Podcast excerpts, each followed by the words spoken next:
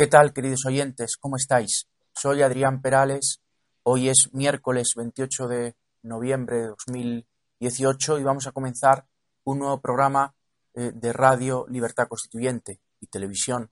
Eh, estamos en los estudios de Somos Aguas y contamos con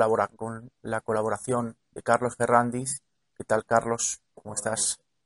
Y está por Skype Miguel Gómez desde Valladolid. ¿Qué tal, Miguel? Buenas tardes, ¿cómo estás? Pues muy buenas noches o, buenas tardes, sí. Eh, y un saludo, pues encantado de estar aquí un día más contigo, Adrián, y con todos los espectadores. Y, bueno, pues eh, dispuesto para, informar y para, exponer las cuestiones que vamos a tratar hoy. Así que cuando quieras. Estupendo. Pues eh, hoy he visto una noticia en un diario que no es el que solemos eh, analizar, mm, pero me ha llamado la atención eh, que me gustaría que pudiésemos comentar junto con, con, la que aparece en el diario El País, que está relacionada. Hablo del diario La Razón, que hoy en portada nos dice que don Juan Carlos estará junto a los padres de la Constitución el 6 de diciembre, fecha en la que, ya muy próxima, en la que se va a conmemorar los 40 años de la Carta Magna, dice la razón, de la Carta otorgada, mm, diría con más precisión, el periódico. El Congreso, dice la razón, prevé que ocupe un lugar destacado con los expresidentes y los, y los artífices de la Carta Magna. Podemos presiona al Gobierno para vetar su presidencia en la Cámara. Esta noticia eh, que aparece en la razón y que viene acompañada después de un titular que se convierte en pura propaganda política, como es habitual en muchos medios de comunicación, pero como quizá ya cuesta ver en, los diarios, creo que eh, viene a colación de una noticia que viene hoy en el diario El País, y es que eh, juristas, dice el diario El País en la página 15, rechazan que el Parlamento investigue al rey los independentistas quieren indagar actividades irregulares o delictivas de la monarquía. Mm, después analizaremos más noticias porque hoy la prensa pues, tiene varias noticias que creo que merece la pena que, podamos analizar. Pero mm, creo que nos podría eh, dar lugar a hacer algún comentario y hacer un análisis crítico, una lectura crítica de la prensa, eh, ver cómo el mito de la transición, a pesar de que, de que eh, ya no tiene el vigor que tenía hace 10 años, sigue mm, inundando la propaganda de los medios de comunicación mm, que tenemos en España. Voy a empezar a leer la noticia del diario El País, Miguel, si te parece bien, y después voy a leer eh, brevemente los pasajes mm, más destacados del editorial para que eh, podamos analizar cómo eh, la propaganda de los medios de comunicación es necesaria para mantener el mito de la transición intacto, que como mito pues no será eterno porque es un mito falso, pero es muy interesante, eh,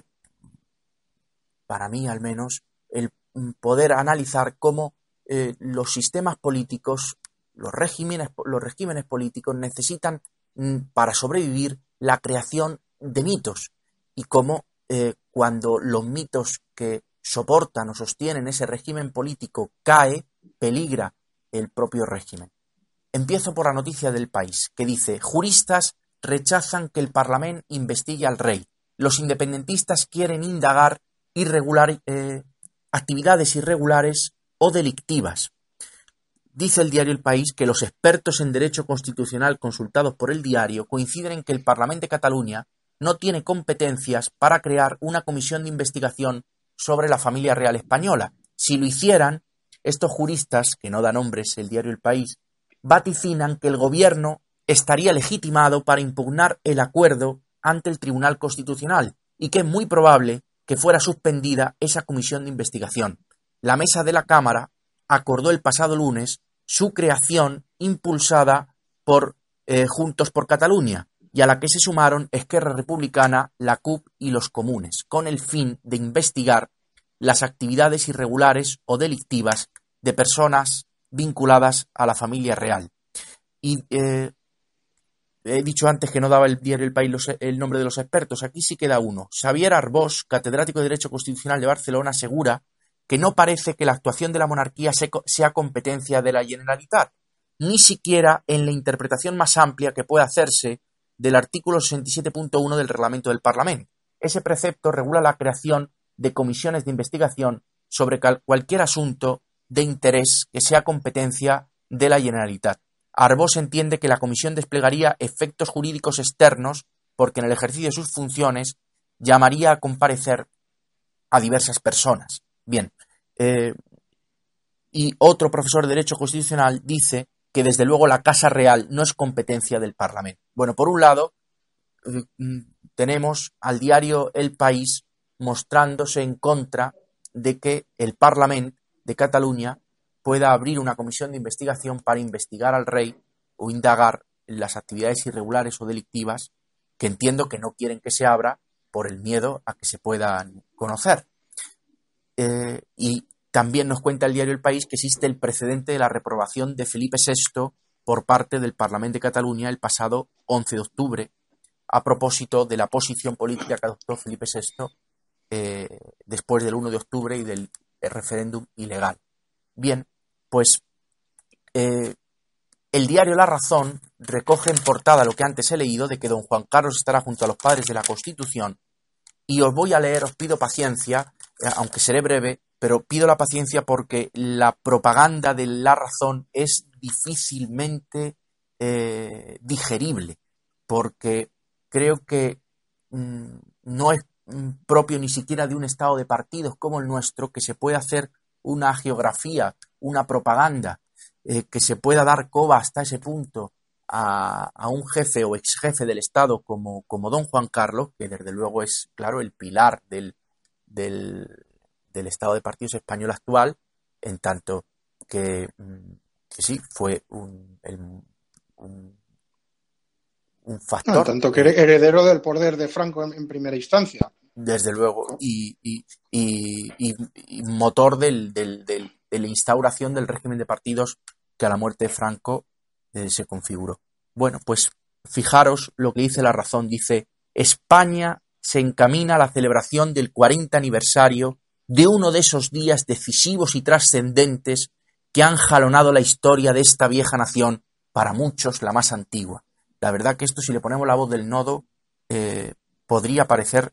mm, mm, una propaganda del régimen anterior. Aquel 6 de diciembre de 1978, digo estoy leyendo el editorial de La Razón, los ciudadanos de este país pusieron con sus votos el colofón a una obra ingente que ha sido objeto de estudio y de admiración en medio mundo, como fue la transición, la transición. Un proyecto de Estado, una aventura colectiva, que convirtió un sistema autoritario en una democracia de la ley a la ley. La Constitución fue ratificada en referéndum aquel día y posteriormente sancionada por el rey el 27 de diciembre y publicada en el Boletín Oficial del Estado el 29. Sabemos que no quisieron publicarlo el 28 para no dar pie a bromas. Aquella Carta Magna, que cumplirá pues en unos días cuatro décadas, ha propiciado el periodo de bienestar y prosperidad más notable para España y nos ha catapultado como nación y sociedad a cotas extraordinarias de libertad. No, la libertad del todo no, pero cotas altas de libertad sí que tenemos, dice. Y de ejercicio de los derechos fundamentales. Esta norma suprema, producto de un consenso político y social desconocido por estas tierras, y por lo tanto extraordinario, se ha erigido en la clave de bóveda que ha convertido y mantenido a España como una de las 19 democracias plenas del mundo. Es una pena que no nos describa cuáles son las otras 18. El diario dice, ese milagro de 1978 tuvo un buen puñado de padres y de protectores, pero una figura sobresalió muy por encima de las demás, que fue Juan Carlos I, que desde su atalaya, madre mía, como jefe de Estado de una nación aún no democrática, decidió que España y los españoles tenían que cerrar las puertas del pasado y gozar de libertades democráticas. Desde luego que una democracia que dependa de la voluntad de una sola persona dice mucho de la democracia que la razón pretende eh, eh, defender. Y, propinarnos. Y he recordado un pasaje de, Teoría Pura de la República en relación a los mitos que sostienen los regímenes políticos y que creo que, es muy pertinente para criticar tanto la postura del diario El País, es verdad que menos ridícula, no llega hasta ese punto, pero, pero eh, quizá por eso más perniciosa, porque el diario El País eh, se las da de, un diario más intelectual y que es capaz de, encontrar mejores argumentos para defender la monarquía que la razón, pero igual de criticable. Fijaros, en la página 46 de Teoría Pura de la República dice don Antonio, el origen legendario del mito primitivo permitía que sin mediaciones voluntarias, o sea, sin querer, produjera directamente el consenso social. Pero el mito moderno, para alcanzar ese mismo resultado, necesita la mediación consciente del consenso político. Si este, este consenso no altera significativamente la realidad histórica, el mito fundacional comunica una profunda estabilidad evolutiva al consenso social, pero si el consenso político sustituye la realidad histórica por una fábula, una ficción que altera el significado de lo real, la sociedad se verá condenada a sufrir la violencia institucional y la propaganda ideológica para que el mito fabuloso pueda cumplir su función. Aquí don Antonio habla del mito de la Bastilla, pero creo que es perfectamente aplicable al mito de la transición. Sigue don Antonio y termino. El mito de la Bastilla, puramente legendario, no fue fundador, sino derivado del consenso político, sin el consenso del rey y los líderes de los comunes, unidos en un miedo recíproco, miedo recíproco que también tenía la clase eh, franquista y, el Partido Comunista y el Partido Socialista, la, oposición predemocrática. Sí, por eso, perdona, Adrián, únicamente un inciso, por eso es muy acertado también cuando en otro, en otro punto recuerda a Antonio García Trevijano o compara e, e, esa situación con el terror o con, el fin, con el, con el abrazo que se puso, que se produjo a la muerte de Robespierre eh, y, lo equipara o lo compara con, la situación que se produce también a, la muerte de Franco. Es, muy similar esa situación. Como estabas las compara, las compara las dos, eh, desde luego que sí, eh, aunque al morir Robespierre lo que, lo que sucede es que los propios que han los propios que han sido eh, terroristas, Talien, etcétera, eh, que, han sido los termidorianos, es decir, los que han propiciado la, muerte y la, eliminación de Robespierre, se alían a los que mm, eran los enemigos de, Robespierre. Y sí, ahí se da un consenso político que permite la eh, conformación del directorio a la muerte de, de, Robespierre. Y, que una de las cosas que a mí más me llamó la atención es que eh, Robespierre es traicionado por los. Mm, por. Eh, en contra de lo que pudiera parecer por aquellos que habían llevado la guillotina y el terror a sus máximas cotas, como el ejemplo que digo de, de, de. Y aquí eh, eh, don Antonio habla del consenso por el miedo que se produjo eh, previo al mito fundador de la Bastilla, en donde los miedos recíprocos, por un lado del rey, que estaba aterrado de que si hubiera podido tomar la Bastilla a su gobernador Loné, que, le cortaran la, cabeza y la insertaran en una pica, y, la, clase política, porque no era tal mm, como clase, pero en fin, los, los diputados del tercer estado, que no habían promovido ellos los, los acontecimientos de la Bastilla y quedaban, estaban aterrorizados de las consecuencias que, los aristócratas, el ejército, el propio rey, eh, las consecuencias que, mm, eh, las represalias que pudieran adoptar frente a estos mismos diputados, ese miedo recíproco del rey a una revolución Mm, y de los diputados comunes a, una aniquilación física mm, produjo la unión entre los dos con la mentira de que en la Bastilla había sucedido algo revolucionario. La Bastilla fue un crimen cometido por, por lo que pudiéramos llamar, porque se me entienda, los indignados de entonces, eh, que iban por el, por Palais Royal, eh, sin, sin, sin, ninguna intención de alterar la estructura del poder político en Francia. No hubo nada revolucionario de aquello. Bueno, ese mito fundó, ese, ese, mito de la Bastilla eh, trató de fundar el, el, régimen político que duró hasta la caída de Luis XVI en Francia. Y claro, ese mito fue falso, porque la Bastilla fue una mentira, igual que la Constitución del 91, de 1791 en Francia, se fundó en la mentira de que Luis XVI había sido raptado y que no había huido, que era la verdad, había huido de Francia con la intención de atacarlo. Bueno, eh, y, por eso fracasó la Revolución Francesa, porque el mito con la que se pretendió fundar no era cierto. Y el mito de la transición tampoco lo es. Por eso eh, se necesita o bien la violencia institucional, como dice don Antonio, o bien la propaganda política, para poder casar eh,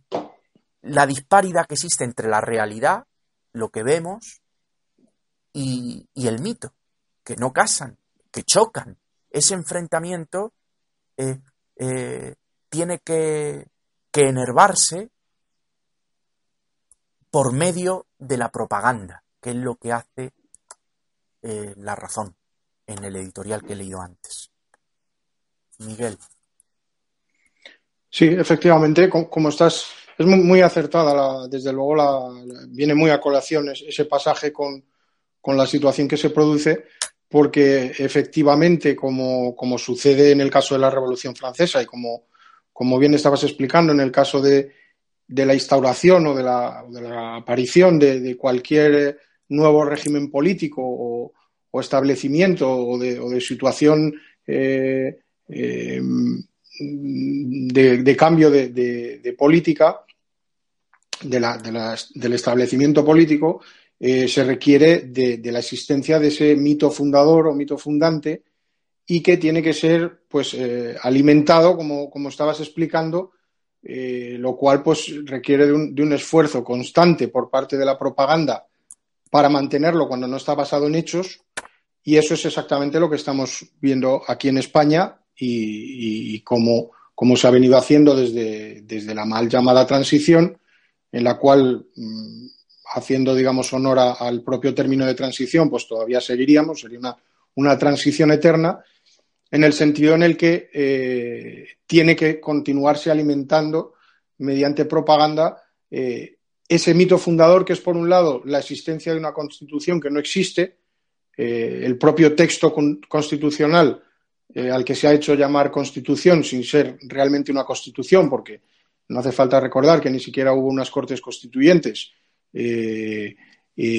pero, pero, tiene que ser alimentado como, como, un, como un bien, digamos, de todos los españoles, como si hubiese sido algo elaborado con el concurso de, de todos los españoles y, de alguna forma, pues como si hubiese, como si procediese de la libertad de todos los españoles, cosa que es falsa. Entonces, eso es uno de los mitos eh, fundadores. Y otro mito es eh, otro de los que acabas de, mencionar, no, refiriéndote a él exactamente como mito, pero, pero sí se entiende de forma implícita, y es el, mito del consenso, o sea, la, eh, exaltación o la o la explicación del consenso político como algo positivo, como si hubiese sido un logro, como si eso fuese una virtud, esa reconciliación nacional, que es el nombre de la cual se hace además eh, toda la traición eh, posterior y, en la, y la que fundamenta todo eso, esa, esa, esa mentira, esa traición que supone ese consenso político, esos dos terrores abrazados, como estábamos hablando,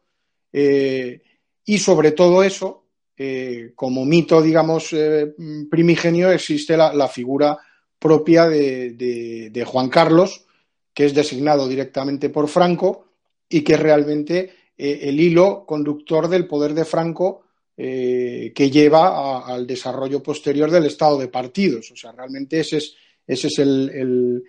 transcurso de los acontecimientos y por lo tanto, por una parte es normal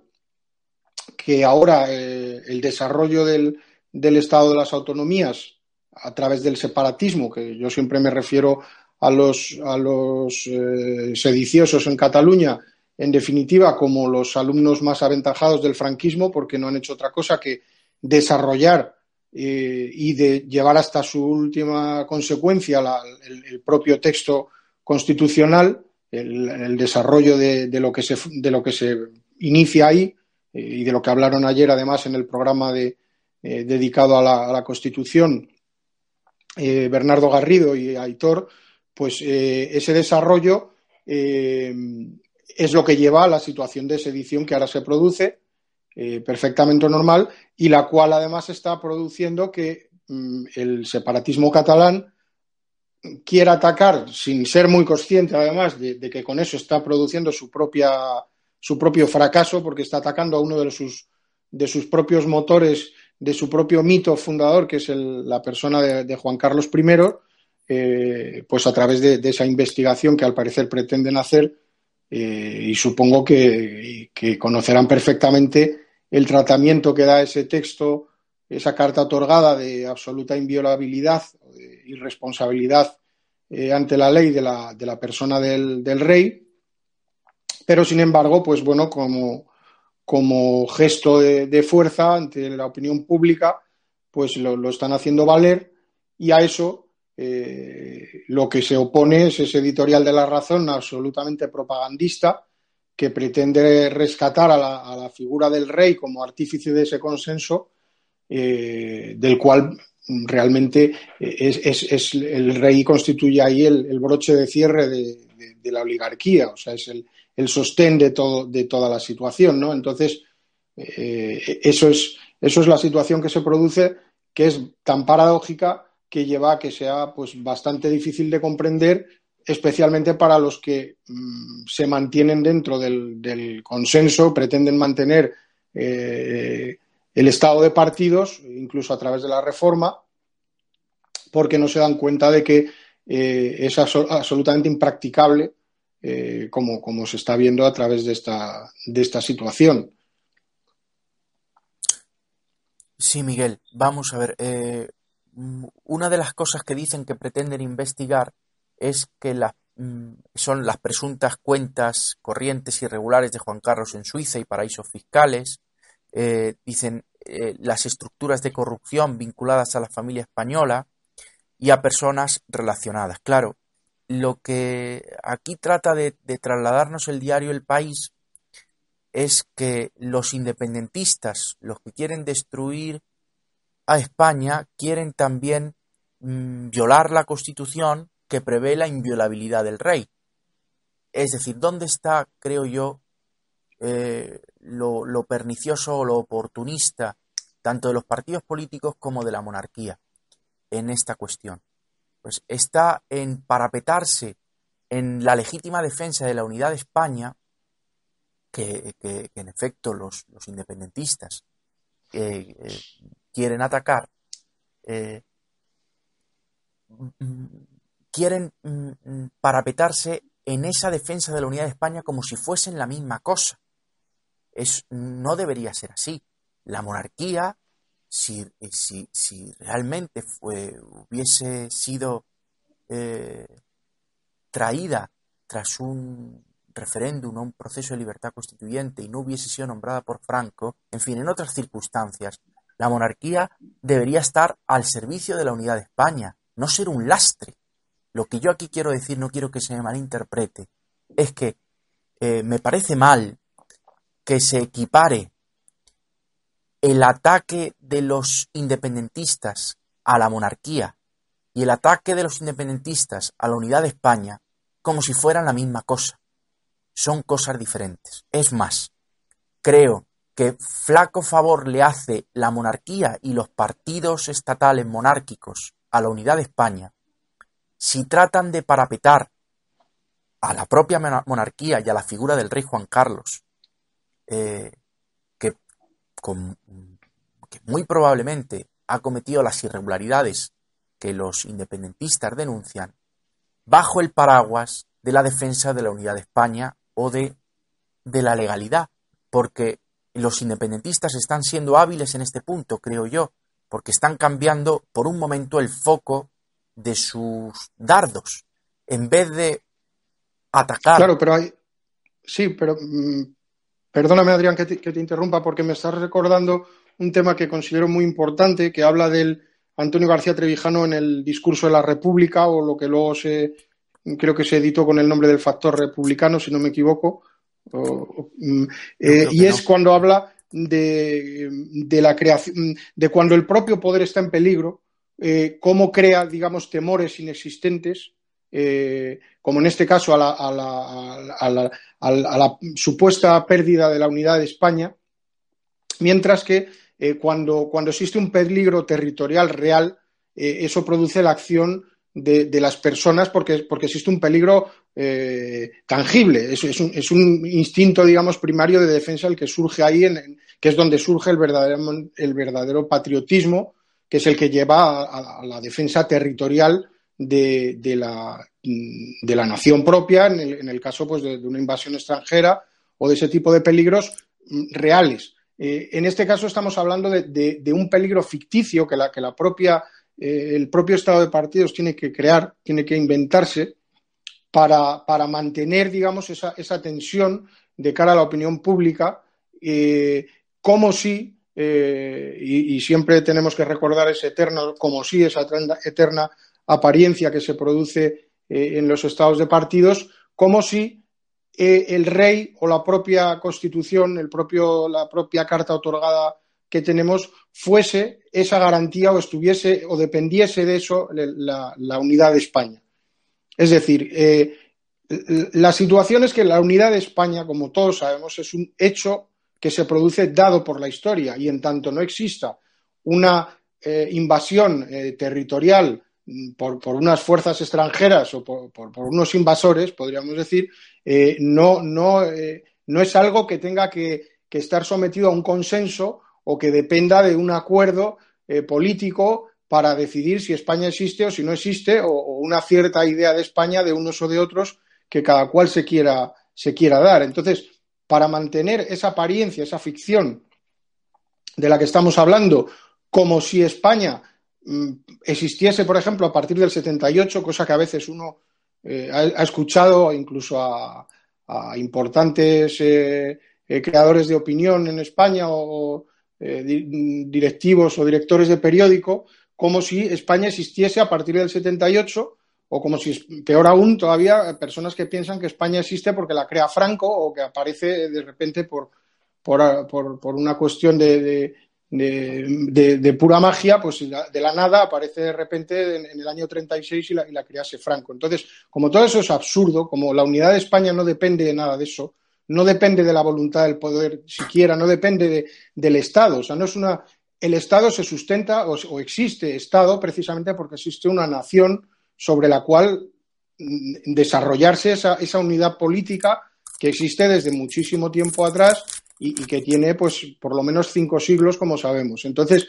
como, ese hecho eh, es algo innegable, como es algo incuestionable, que no, puede arrogarse nadie como mérito propio, eh, ni siquiera pues cuando se acude al eterno debate ese de las dos Españas, etcétera, etcétera, y que tantos ríos de tinta hizo correr y, que ocupó pues a la generación de Ortega y de, y de Unamuno, etcétera, incluso de Azaña, donde se planteaba pues eso que llamaban la cuestión, la cuestión de España o la cuestión nacional y sobre la que se, tanto se debatió en, aquel momento y que finalmente pues llevaría a, una obra del heredero de Ortega y Gasset que se llama España como problema y que muchas personas pues conocerán o recordarán, que simplemente es un desarrollo de, del que fue maestro de, Pedro Lainer Tralgo, eh, que es eh, Ortega y Gasset, y que, y que lleva pues eso a, la situación ahora que tenemos, donde se, pretende hacer ver como si España fuese una idea eh, que hay que fabricar o que es una idea que podría tener alguien y sobre la que hay que discutir para llegar a un acuerdo sobre esa idea. Eso como es absolutamente falso, eso como es un, debate que, incumbiría, digamos, a los metafísicos, no, es un, debate sobre hechos de la realidad, sobre la realidad histórica existente, no sobre, sobre materias, como digo, pues que, pertenecen al mundo espiritual o de, o de las ideas, pues, pues eh, en, en, ese desarrollo llegamos a esta situación donde todo consiste en aparentar que si no fuese ahora mismo por los partidos políticos, incluso más allá de eso, si no fuese por la figura de la monarquía, España no existiría o España se desintegraría eh, territorialmente o dejaría de existir la realidad nacional eh, que tenemos como hecho. Y eso, claro, pues se une, por otra parte, a, a, una de las cosas a las que ha contribuido el desarrollo del Estado de partidos desde el año 78, como ha sido a la destrucción de la conciencia nacional, o sea, que las personas eh, los individuos, los españoles, cada, persona en España, mm, de algún modo eh, deje de ser consciente con ese y mm, de, la existencia de España, que es algo que pertenece al mundo de la conciencia sin ese, eh, y la diferencia entre esas dos palabras, entre conciencia y conciencia, es la que, la que motiva esta situación disparatada en la que estamos, porque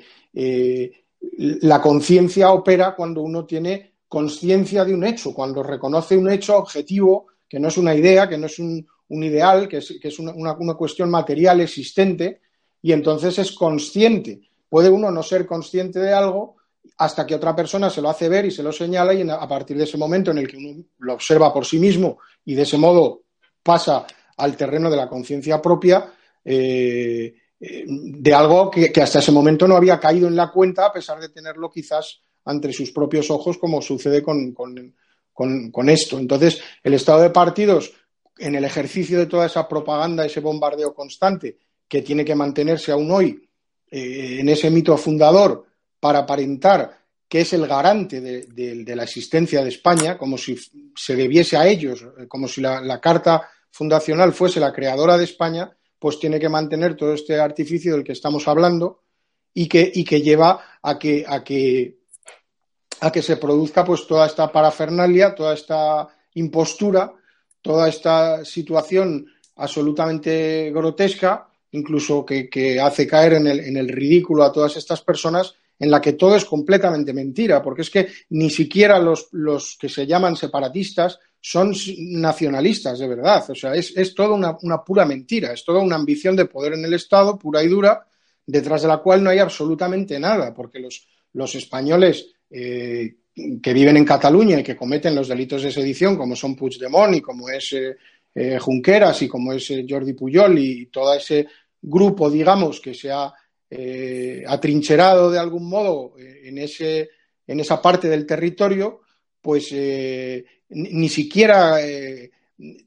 tienen una conciencia nacional porque no existe. Cataluña jamás ha tenido una conciencia nacional, ni existe una nación catalana jamás en la historia, ni, puede existir. Eso lo saben perfectamente, pero a ellos eso les da exactamente igual porque lo que piensan únicamente es en, la ambición de poder, en el desarrollar su propio Estado y en el que, digamos, que, viendo la, concesión eh, que se les hizo a través de la creación del Estado de las Autonomías de Adolfo Suárez, pues lo que han hecho es llevar hasta el último término esa concesión eh, y explotarla de manera tan eficaz, podríamos decir, o tan inteligente, que han superado a todas las demás autonomías españolas en esa ambición y, claro, pues como fruto de esa ambición, ahora mismo consideran que, que no tienen que formar parte de ese, de ese resto, de ese Estado, y, eso les lleva pues, a cometer delitos perfectamente tipificados que existen, eh, en, si acudiéramos al, derecho comparado, en cualquier código penal de, la práctica totalidad de los países del planeta, como es el de sedición o como es el de, o, es el de rebelión, que implicaría el uso de fuerza armada. Entonces, como por otra parte, eh, y ya con esto termino, los partidos están sobre la, carta otorgada sobre la propia legislación, no están sometidos a nada, porque esa carta otorgada no es más que una ficción, es algo que sirve, digamos, como, como argumento propagandístico, porque es un texto además que jurídicamente es imposible de cumplir. Y bueno, pues ayer empezaron hablando de ello eh, eh, Bernardo Garrido y, Aitor en, en, unos de los primeros artículos, pero si siguiéramos eh, explicando y analizando, que quizá lo hagamos en otro programa, el, articulado de, esa Constitución, pues veríamos como hay artículos que son absolutamente imposibles de, materializar, que están hechos para no cumplirse, que no, sirven absolutamente de nada. Entonces, eh, como digo, como esa es una constitución puramente de fachada, puramente un texto de apariencia que no sirve para nada, sino que lo que sustenta de verdad, lo que da estabilidad a ese régimen de partidos es el consenso político, el acuerdo entre las fuerzas políticas, entre los, entre los partidos que penden de esa, de esa misma monarquía, pues eh, necesitan constantemente estarse agarrando a esos mitos fundadores para arrogarse, digamos, o, para, hacer ver que tienen una facultad que ni siquiera tienen, como es la, la, unificadora de la nación o la de las garantes de la unidad de España. O sea, es necesario que se crea que el rey garantiza la unidad de España, cosa que es falsa y que además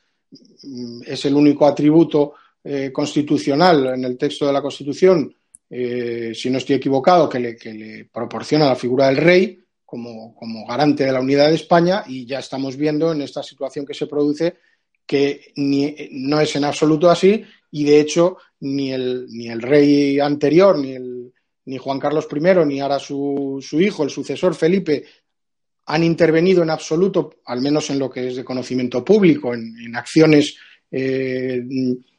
que hayan sido dirigidas a, preservar esa unidad de España no, han intervenido en absoluto en eso, lo cual pues deja completamente en entredicho y, demuestra completamente cómo, es ineficaz ese, mito fundador siquiera para preservar esa, unidad de España porque es, porque es un mito falso. Eh, no, se funde, no, se, no se sustenta como, por ejemplo, sucede en el caso de la, de la independencia de las colonias británicas en la fundación de los Estados Unidos de América, donde existe un hecho fundador eh, que, no, que, no, es un mito, que es un, es un hecho verdadero, no necesita ser inventado eh, y por lo tanto no, no, requiere de ningún consenso político que, lo, que, lo, que, lo, alimente, digamos, o que lo esté constantemente incorporando en el discurso político para, para ser verdad, para ser real.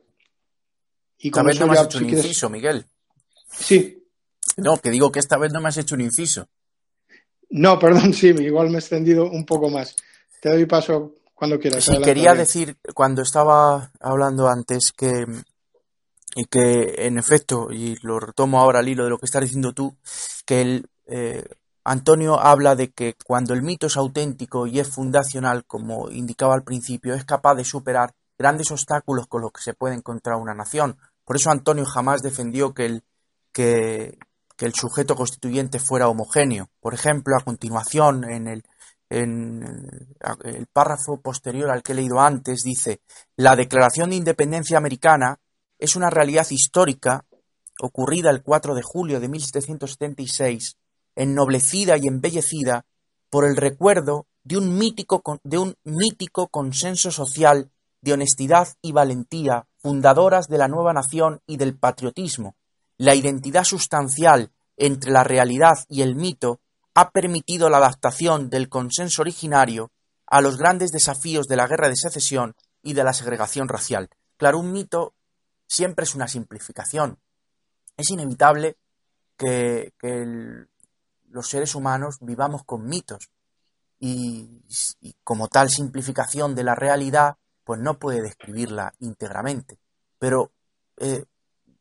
Don Antonio habla de la, de la, diferencia entre los mitos falsos y los mitos eh, que son auténticos, porque en lo esencial recogen o describen o sintetizan eh,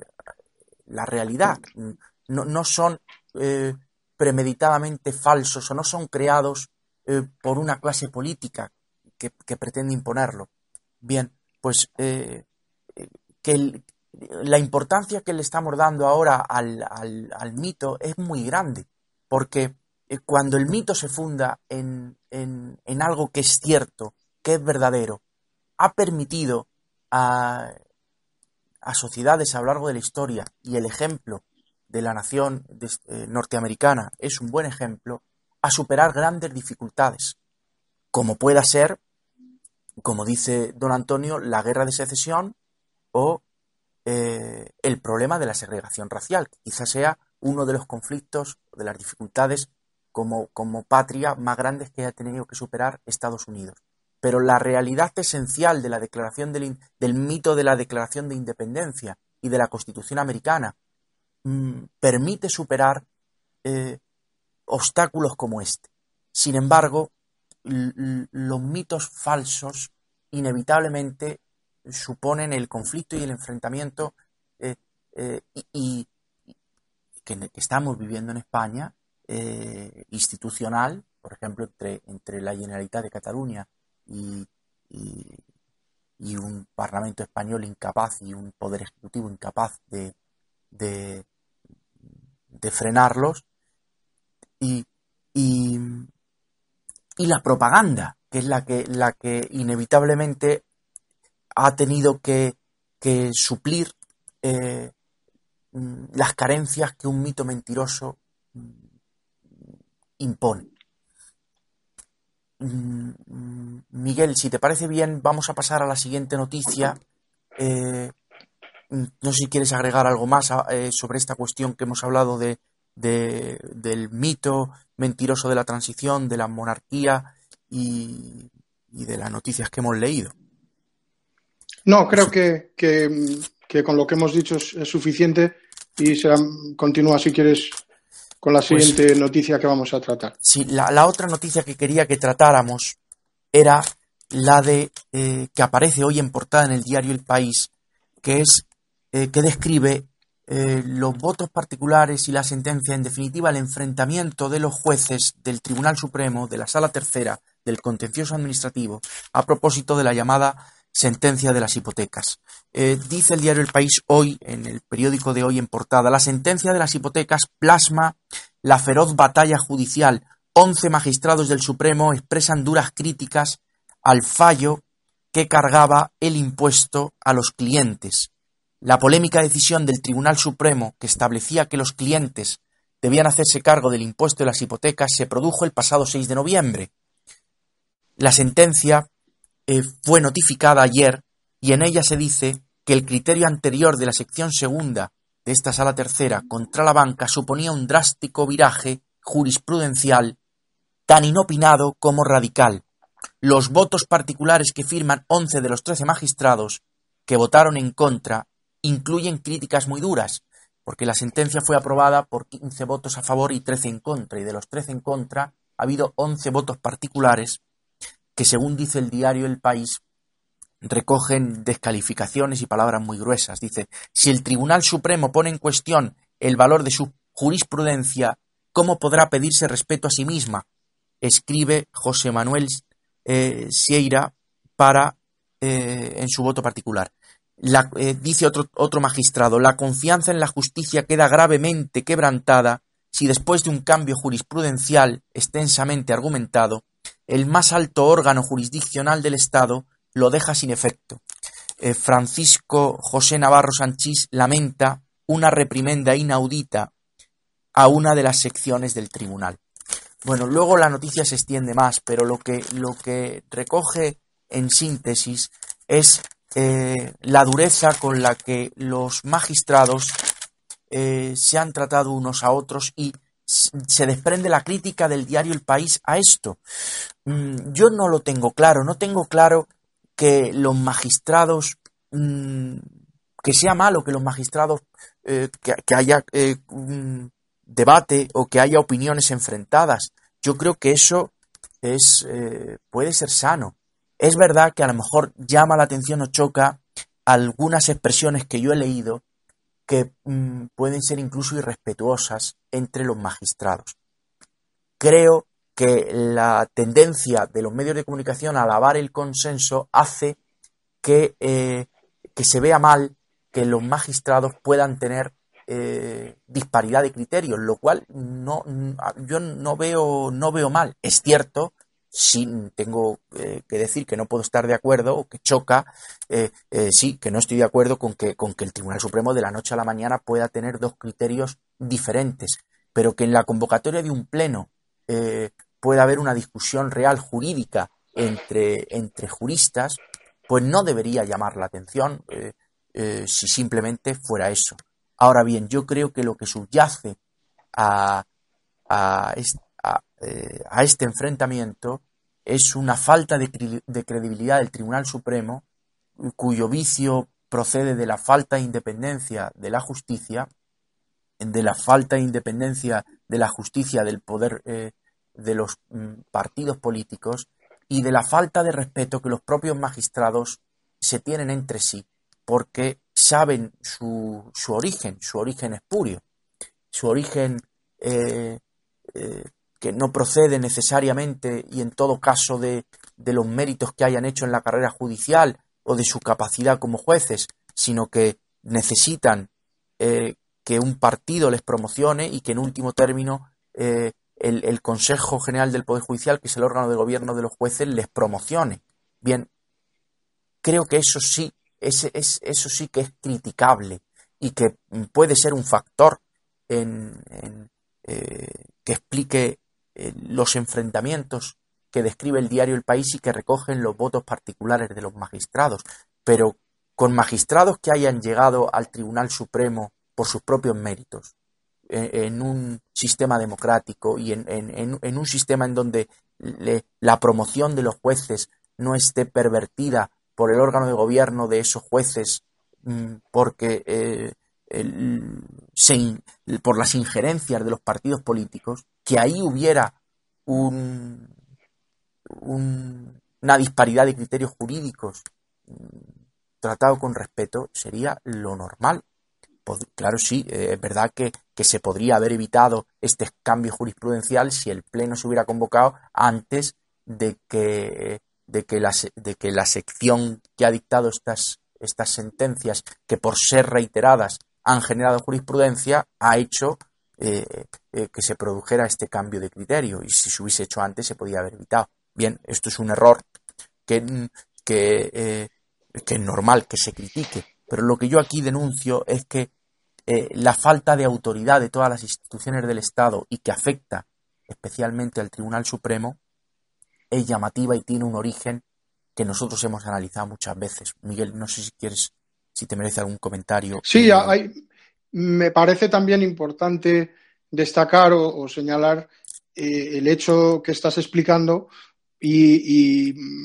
explicar a, las personas que nos oyen o, dejar clara eh, que no es lo mismo eh, la disparidad, digamos, eh, o el debate incluso del que podríamos hablar en lo que es la aplicación hermenéutica de las leyes, que es lo que llevan a cabo los jueces, que es, una labor puramente técnica, podríamos decir, de, esas leyes que los jueces no hacen, de lo que es, por otra parte, la función de gobierno de los propios órganos de los jueces eh, y que es lo que lleva a cabo, pues, por ejemplo, el, Tribunal Supremo y donde, pues, bueno, pues podría haber un debate de otro tipo, no ya estrictamente del campo jurídico, sino en el, campo más organizativo, eh, y que en este caso, pues como, como, estás explicando, al no existir tampoco independencia judicial, es decir, al ser un órgano eh, jerárquicamente subordinado a los propios partidos del Estado y cuyos eh, máximas instancias o máximos exponentes no son elegidos por el, todo el universo judicial al que correspondería eh, de modo natural hacerlo en, esa función, como digo, pues de, gobierno de, la, propia estructura jurídica o jurisdiccional de, la justicia, pues, pues claro, se, se, produce esta situación que estás explicando. Pero me parece importante señalar eso, que no, es lo mismo eh, la discrepancia o la, sentencia, digamos, que se hace en la estricta aplicación de la, hermenéutica de, una ley, eh, cosa que debe de ser, o en una situación normal, debería de ser reconocida por, otros magistrados cuando, cuando esa, esa, aplicación es estricta y lleva eh, la ley a, lo que la ley literalmente dice y lo que, y lo que es el cumplimiento estricto de la ley, lo que vulgarmente se conoce o lo que se conoce como el imperio de la ley. Eh, y, como digo, pues eso debería de ser de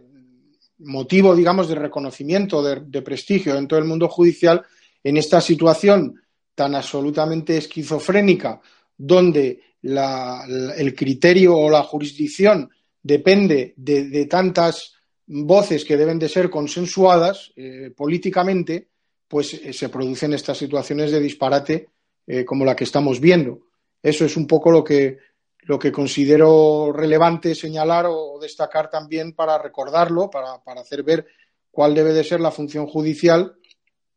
y cuál y dónde debe de existir su independencia, eh, que es precisamente en, ese propio órgano de gobierno, porque la aplicación estricta de las leyes, que no es eh, porque existe pues vulgarmente la creencia entre la opinión pública de que un juez es algo así como un árbitro que, simplemente pues ante un litigio, ante una ante una situación de, de, enfrentamiento entre, entre dos partes, pues eh, casi podríamos decir que se saca de la manga o se, o se inventa una solución eh, como, como, las soluciones salomónicas, recurriendo un poco pues a ese, a ese mito del rey Salomón, eh, y cuando no es en, absoluto así, o sea, el, juez o el, buen juez, lo, que se lo que se espera de él es precisamente que sea estricto y que sea riguroso en esa aplicación de lo que han hecho los legisladores, porque el juez no es el legislador, el juez no es el que crea las leyes ni tiene una, función creativa o, incluso no, debe de estar eh, motivado la, actividad del juez por un ideal de justicia. Eso, eso, es un ideal que puede mover a los abogados y debe de mover, de hecho, a, cualquier buen abogado, a cualquier buen fiscal, eh, ese ideal de justicia, pero no es el ideal que debe de motivar a un juez. El, el, buen juez lo que debe de ser es riguroso, buen conocedor de, en, el caso de, nuestro sistema jurídico que procede del,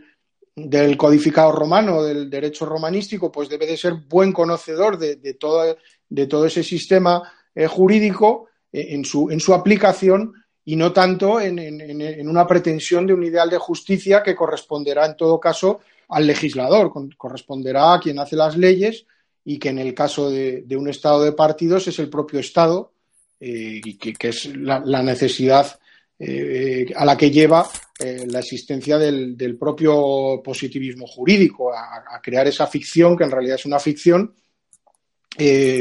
que es la que mantiene al, Estado legislador, al que sea el Estado, en lugar de ser la, nación, que es a, la que le correspondería la elaboración de las leyes, pues es el propio Estado el, creador de esas, de esas leyes. Pues Miguel, vamos a terminar eh, con una última noticia sobre las elecciones andaluzas. Ya llevamos más de 50 minutos de programa, 53 eh, me chiva Carlos, y, eh, y vamos a comentar este, este, este, esta parte final del programa, una entrevista que aparece en el diario El País a Juan Marín, candidato de Ciudadanos a la presidencia de, la Junta de Andalucía. Aparecen más noticias en el diario El País relacionadas con las, con las eh, votaciones eh, del próximo sábado en Andalucía, pero son, creo, completamente vacías, donde hablan de que Sánchez por segunda vez apoya a Susana Díaz en un mitin y, en fin, se ve a la pobre gente que va allí a los mítines, a los chavales, que la verdad es que da mm, pena de, de, de, en fin, no quiero, no quiero descalificar, pero, pero la foto es que lo dice todo de los la sensación que da de, utilización de la juventud ignorante para, para que aplaudan a, los jefes de partido. Bien, sobre eso mm, no voy a comentar nada. Voy a hacer un comentario breve. Eh, bueno, voy a leer lo que la entrevista que aparece en el diario El País a Juan Marín y te doy paso, Miguel, mm, porque como siempre los partidos políticos defienden ante unas nuevas votaciones la participación de los ciudadanos, obviamente su de los electores o falsos electores, puesto que evidentemente su sueldo va en ello. Dice Juan Marín, em, recoge las palabras entrecomilladas, el diario El País de Juan Marín, mm, recoge lo siguiente, no pactaremos con Vox, pero si nos vota, estaremos encantados. En fin, son e, estas palabras vacías y contradictorias y, casi ridículas de, los, de los jefes de los partidos políticos. Y luego le preguntan a cuenta de Vox y él dice, lo que sí que sé,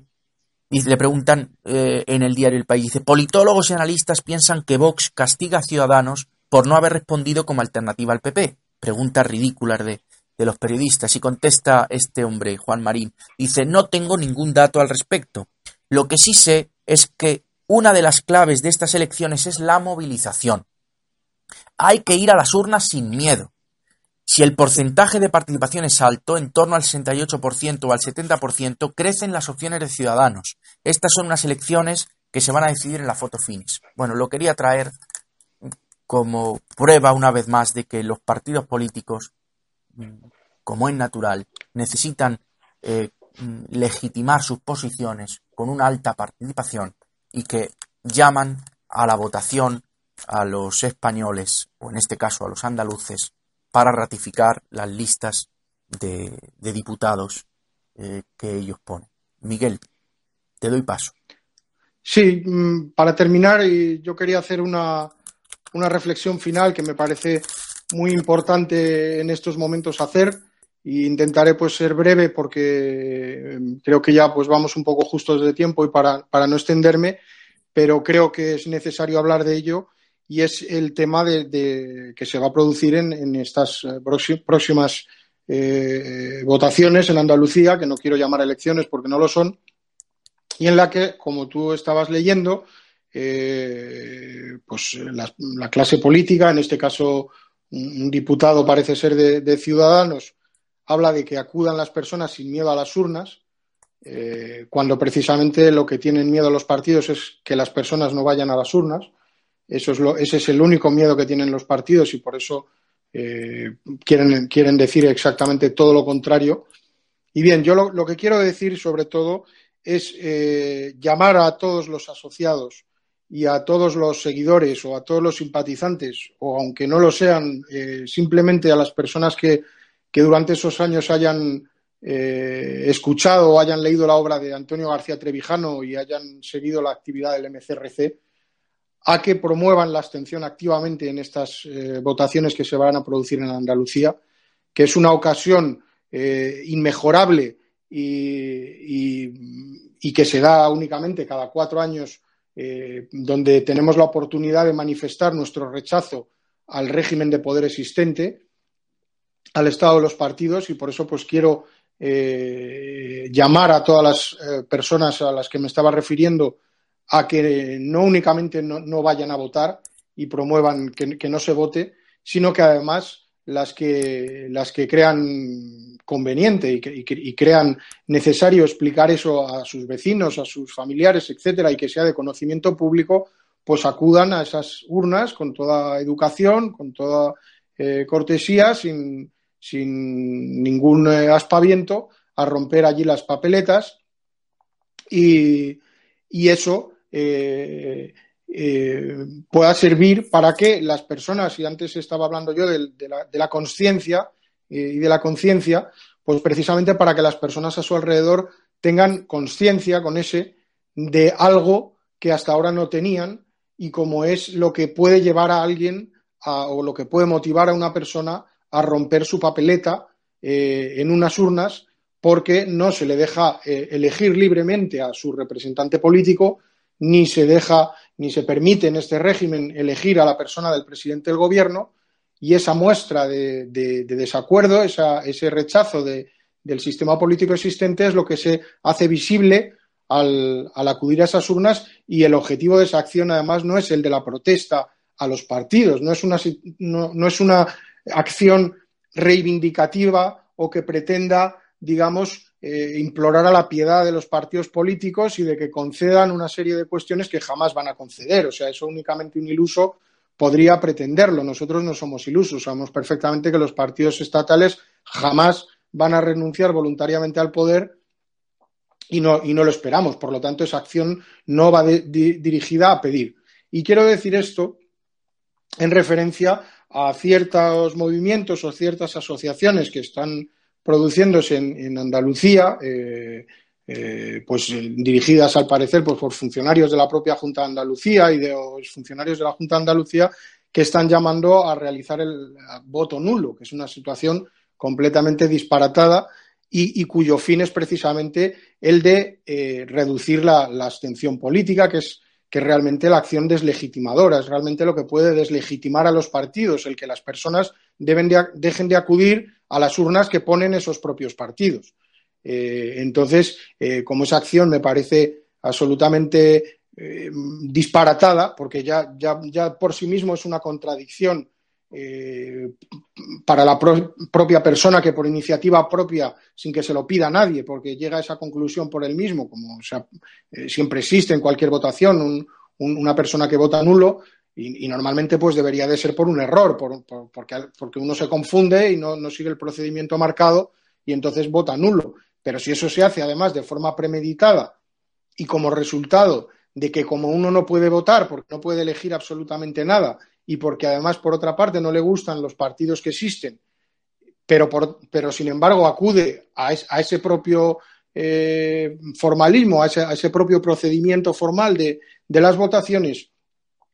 para demostrar su apoyo a ese procedimiento, pues cae en una, en una absoluta contradicción, porque, porque lo único que en realidad esa persona está esperando es que, de algún modo, pues llegue a aparecer un partido nuevo, como ya se produjo con los indignados del 15M, y, en esta situación es exactamente lo mismo, son los mismos indignados que todavía siguen sin entender que en España no hay democracia, siguen sin entender por qué no hay democracia, por qué no existe separación de poderes, por qué no se elige absolutamente nada en las urnas, y eso les lleva pues a, guiarse, digamos, pues, por consignas completamente absurdas y que lo único eh, que consiguen es seguir legitimando al propio régimen de poder, eh, a, la, propia causa que nos ha traído hasta aquí, a, eso de lo que hablamos antes, esos propios mitos falsos fundadores de todo esto, que son los que se quieren mantener, pues acude a apoyar eso, que es la propia causa de la corrupción, que la corrupción está institucionalizada y constituida digamos, en, ese texto fundacional. O sea, la causa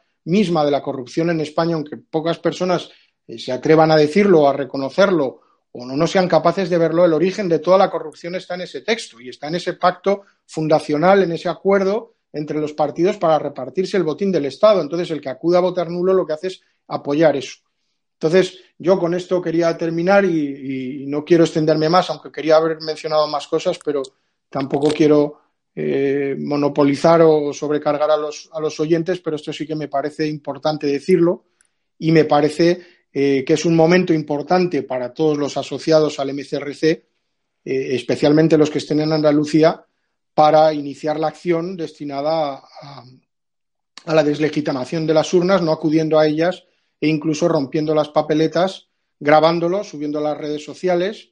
y enviando esas imágenes pues a, toda la prensa mundial a que sea conocido por todo el mundo la situación eh, que existe en la cual pues se, impide eh, la representación política en España. Y con eso pues mm, ya no tengo nada más que añadir por hoy. Adrián si pues, quieres comentar pues algo a este respecto. Eh, Miguel porque hemos cumplido sobrada la hora de programa. Mm, dar las gracias a los oyentes y hasta el próximo programa. Un abrazo. Un saludo a todos Hola, soy Iñaki Muñoz. Me llamo Miguel Ángel Puente. Soy Alejandro. Mi nombre es Iker Echarri. Mi nombre es David. Soy Adolfo. Soy Alberto Muñoz. Soy Carlos. Me llamo Bernardo Garrido. Soy Francisco. Mi nombre es Alex. Me llamo Imanol. Soy Pedro Durán. Soy Javier Villoslada. Mi nombre es Pepe. En las próximas votaciones yo también voy a ir a mi colegio electoral a romper la papeleta. Yo romperé mi voto. Romperé mi voto. Romperé mi voto. Voy a romper mi voto. Romperé mi voto. Romperé el voto. Acudiré a mi colegio electoral a romper el voto.